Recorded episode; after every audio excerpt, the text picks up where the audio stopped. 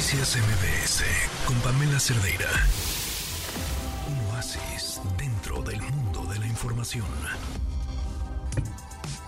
Adán Red, feliz año, ¿cómo estás?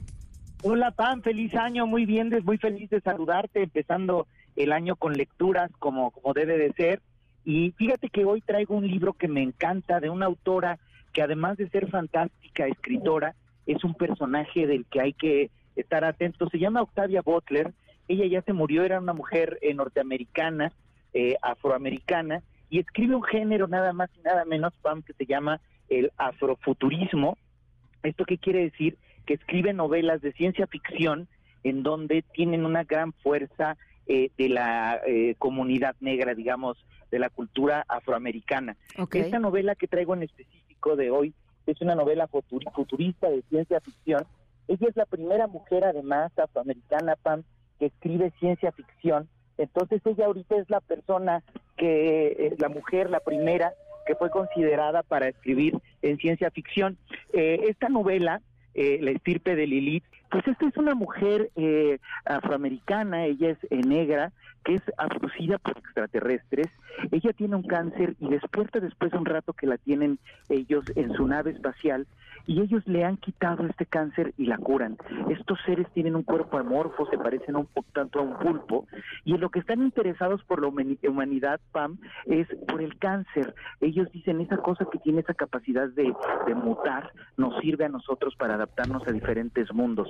Es así como se van planteando estas preguntas sobre qué, qué sería interesante de nosotros como especie para otras especies, justo estas enfermedades que a veces desarrollamos les interesan a ellos.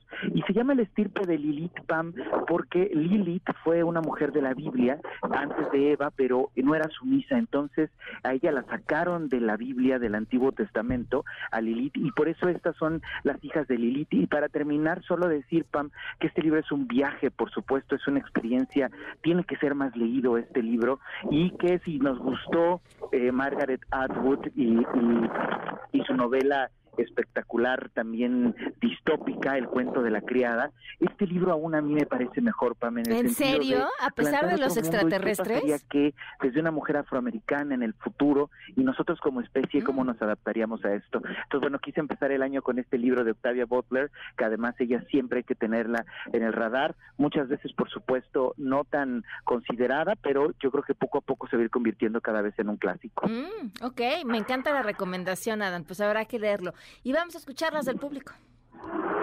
Sí, vamos a escuchar. Mi recomendación del libro es Prometeo Americano, que muchos de ustedes seguramente lo conocen como el libro en el que se basaron para hacer la película de Oppenheimer. Muy recientemente leí este libro y la verdad lo recomiendo muchísimo. Creo que es un vistazo muy interesante a las políticas de la Guerra Fría de los Estados Unidos en contra de la Unión Soviética y también es un vistazo muy interesante a cómo funciona todo el aparato del secretismo del gobierno de Estados Unidos para un proyecto tan importante como lo fue el proyecto Manhattan o la construcción de la bomba atómica así que definitivamente creo que vale la pena leerlo, aunque esté un poco, un poco largo, la verdad, pero es uno de los libros más interesantes que he leído en mucho tiempo. Mi recomendación del libro sería La conspiradora, la historia de la güera Rodríguez, por Guillermo Barba. Es mi libro favorito y de verdad lo recomiendo mucho. Te recomiendo mucho el libro de biología titulado Yo contengo multitudes, escrito por Ed Young.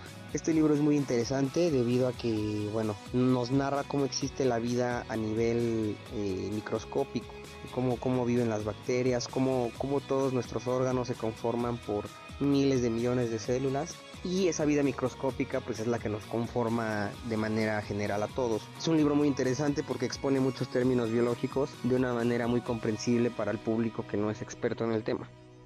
Este último, no sé si ya lo habíamos compartido o nos lo recomendaron por segunda ocasión, porque ya fui yo a dejar la quincena ahí y, y sí está, está muy interesante. Eh, pero además te enseña a amar, a, amar. te enseña a amar, Adán. te, enseña a amar las bacterias.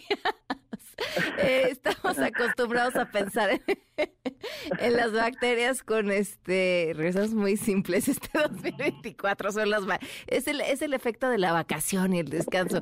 Eh, estamos acostumbrados a pensar en las en, las bacterias, en los microbios como algo eh, desagradable.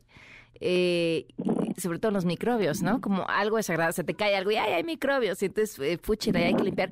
Y no como eh, la, la forma más importante de vida para la vida. Es decir, eh, nosotros tenemos nuestro cuerpo.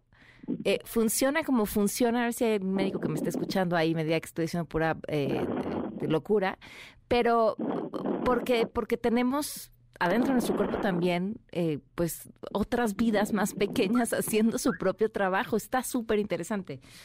Sí, maravilloso, claro. Creo que a veces eh, justamente creamos mitos sobre cosas que nos constituyen y eh, nosotros estamos construidos de eso y gracias a eso estamos vivos.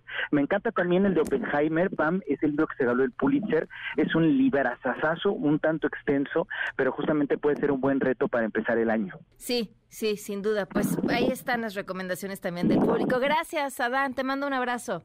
Gracias a ti, Pam, un abrazo muy, muy grande. Noticias MBS con Pamela Cerdeira.